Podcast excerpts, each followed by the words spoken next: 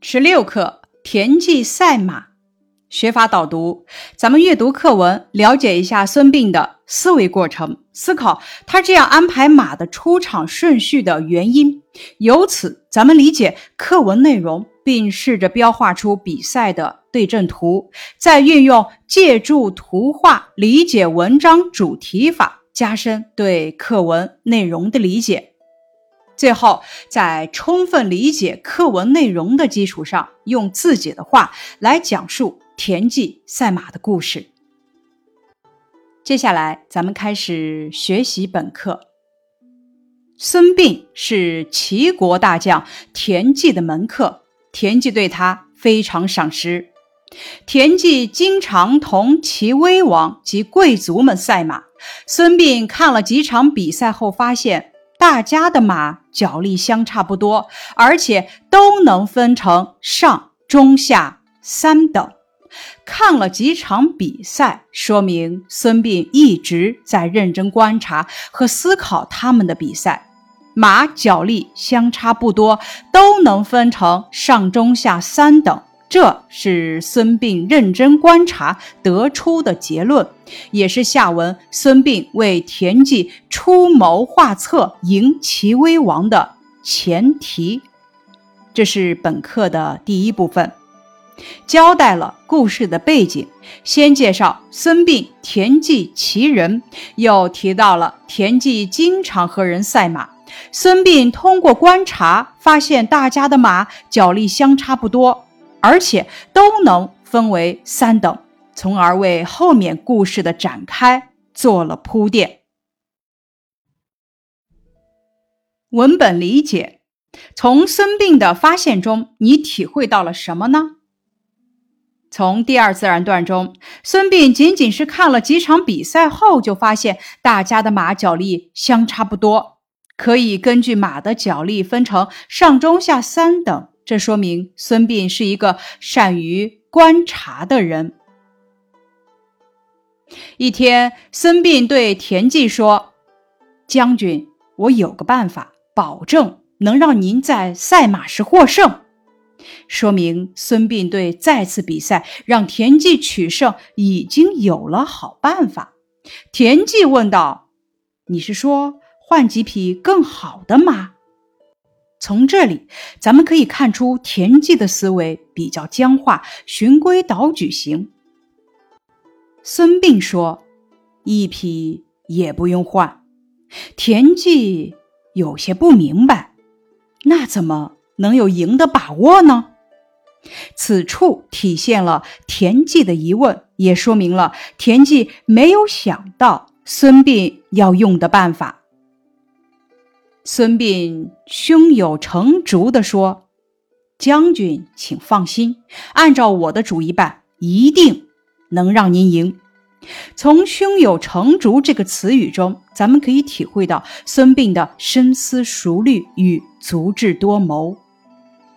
田忌很信任孙膑，决定全听他的。于是，他同齐威王及贵族们约好。一起赛马。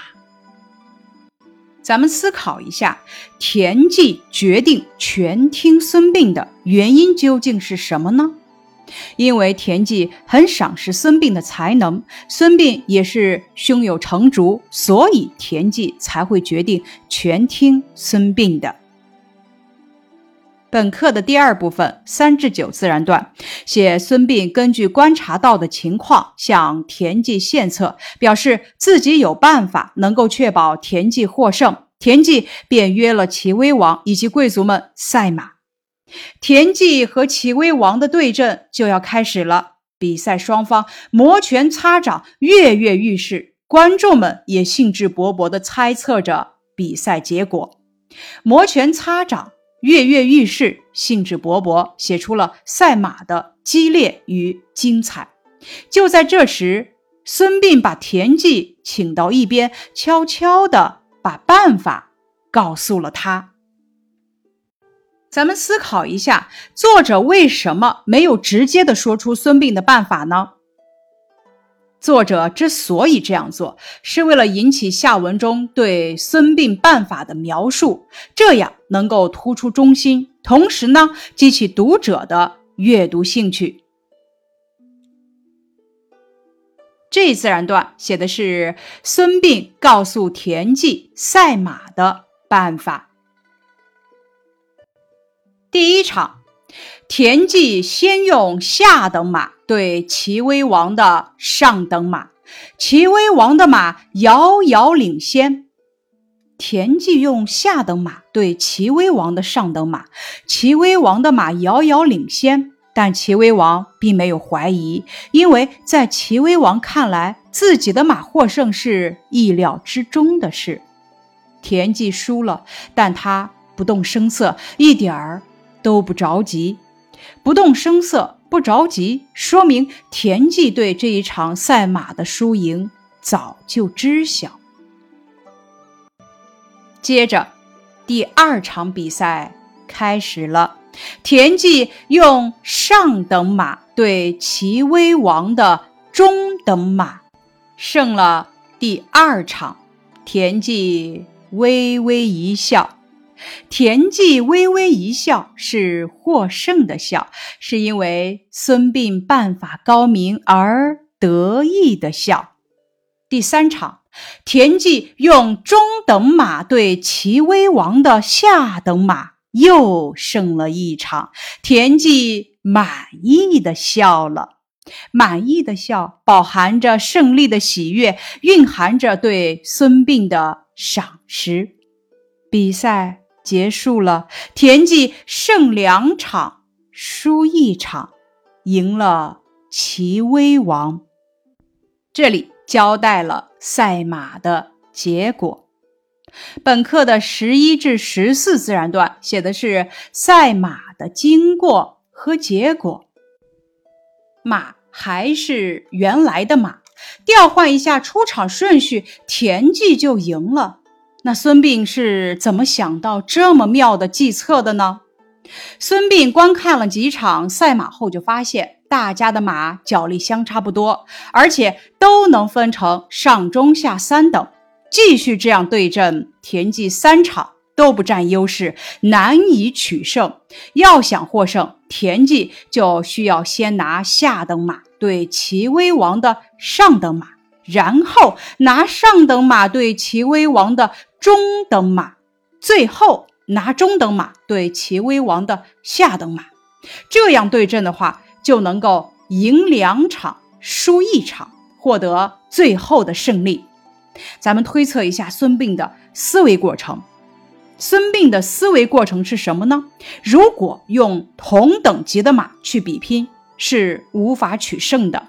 但是如果用田忌的下等马对齐威王的上等马，用田忌的上等马对齐威王的中等马，最后用田忌的中等马对齐威王的下等马，就极有可能实现三局两胜，从而获得最终的胜利。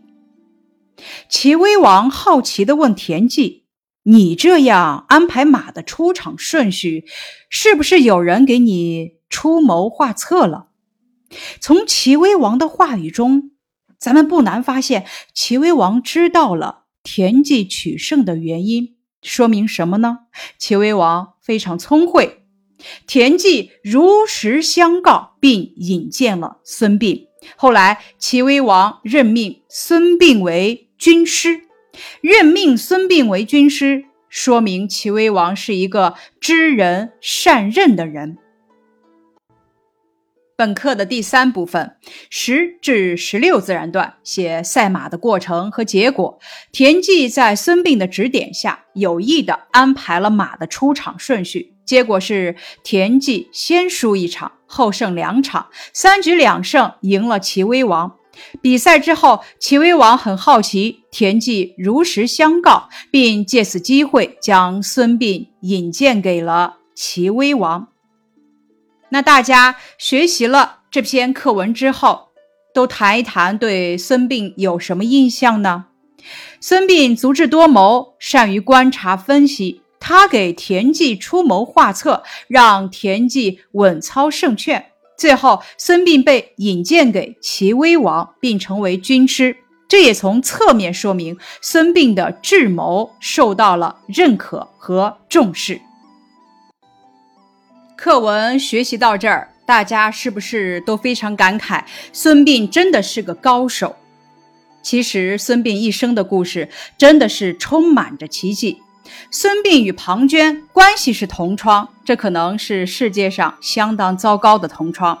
常言道：“一辈子同学，三辈子亲；三辈子同学，入祖陵。”这是赞美同学之间关系的。孙膑与庞涓关系可怕，尤其是庞涓，他太凶残了。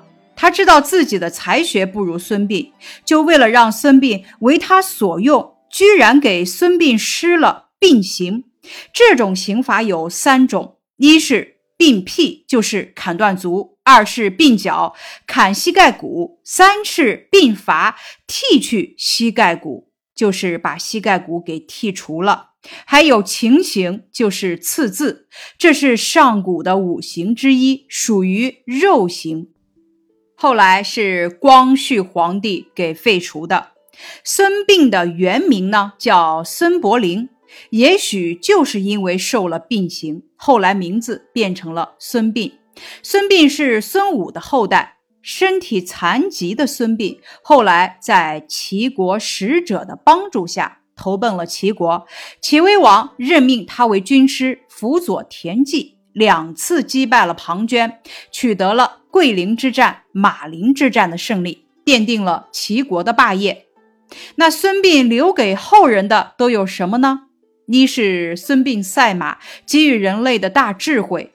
策对论，有人研究发现，田忌赛马其实是孙膑赛马，是世界上最早的策对论。先输后赢，以退为进，是博弈论，也是竞赛论。后来发展为运筹学。二是围魏救赵，指袭击敌人后方的据点，以迫使进攻之敌撤退的战术。现戒指用包抄敌人的后方来迫使他撤兵的战术，这是很有名的战例，被后来的军事家们列为三十六计中的重要一计，排名第二位。三是孙膑兵法。孙膑晚年辞官回归故里，建一花园。在此著书立说，齐王心疼他，经常派人探视这位为齐国建立卓越功勋的一代兵师。这本书也是回归故里完成的。四是我们中国不少的发明创造，居然附在了孙膑的身上。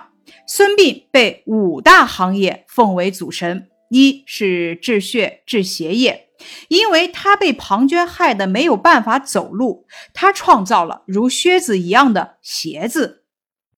二是皮革业，同样的也是因为庞涓害了他，导致他只能跪着走路。怎么才能跪着走路不让腿疼或者不磨出血泡呢？他用动物的皮绑在腿上。三是烧炭业，他发明了无烟炭。四是豆腐业，他和庞涓被称为最早做豆腐的人。五是泥塑业，为了生存，孙膑卖过泥人，是不是了不起的发明大师呢？孙膑的田忌赛马这个故事。给予了我们的思维火花，是从赢这个结果出发进行逆向性设计成功的。田忌原来的思维是常规思维，是顺向设计的，上对上，中对中，下对下，这么一个设计不是从结果赢出发的，因为这种很难保证赢的。如此看来，咱们学的这篇课文的两种思维的对比。一篇文章，两种思维共存，才知道输与赢不一定全是在客观上的实力，智慧有时候啊比实力更重要。以弱胜强，以少胜多，这样的事实是智慧的结果。孙膑是田忌的门客，是一个有才能的人。这次的帮助当然是展示自己才能的机会。人有才能，如果不展示，别人怎么可能知道呢？真正的有才能的人。特别是那个时候的门客也想改变身份，改变之法往往就是让贵族全面认可自己。孙膑帮田忌，其实呢也是帮他自己，这就是大赢之道。以上是田忌赛马这篇课文的学习内容，感谢你的收听。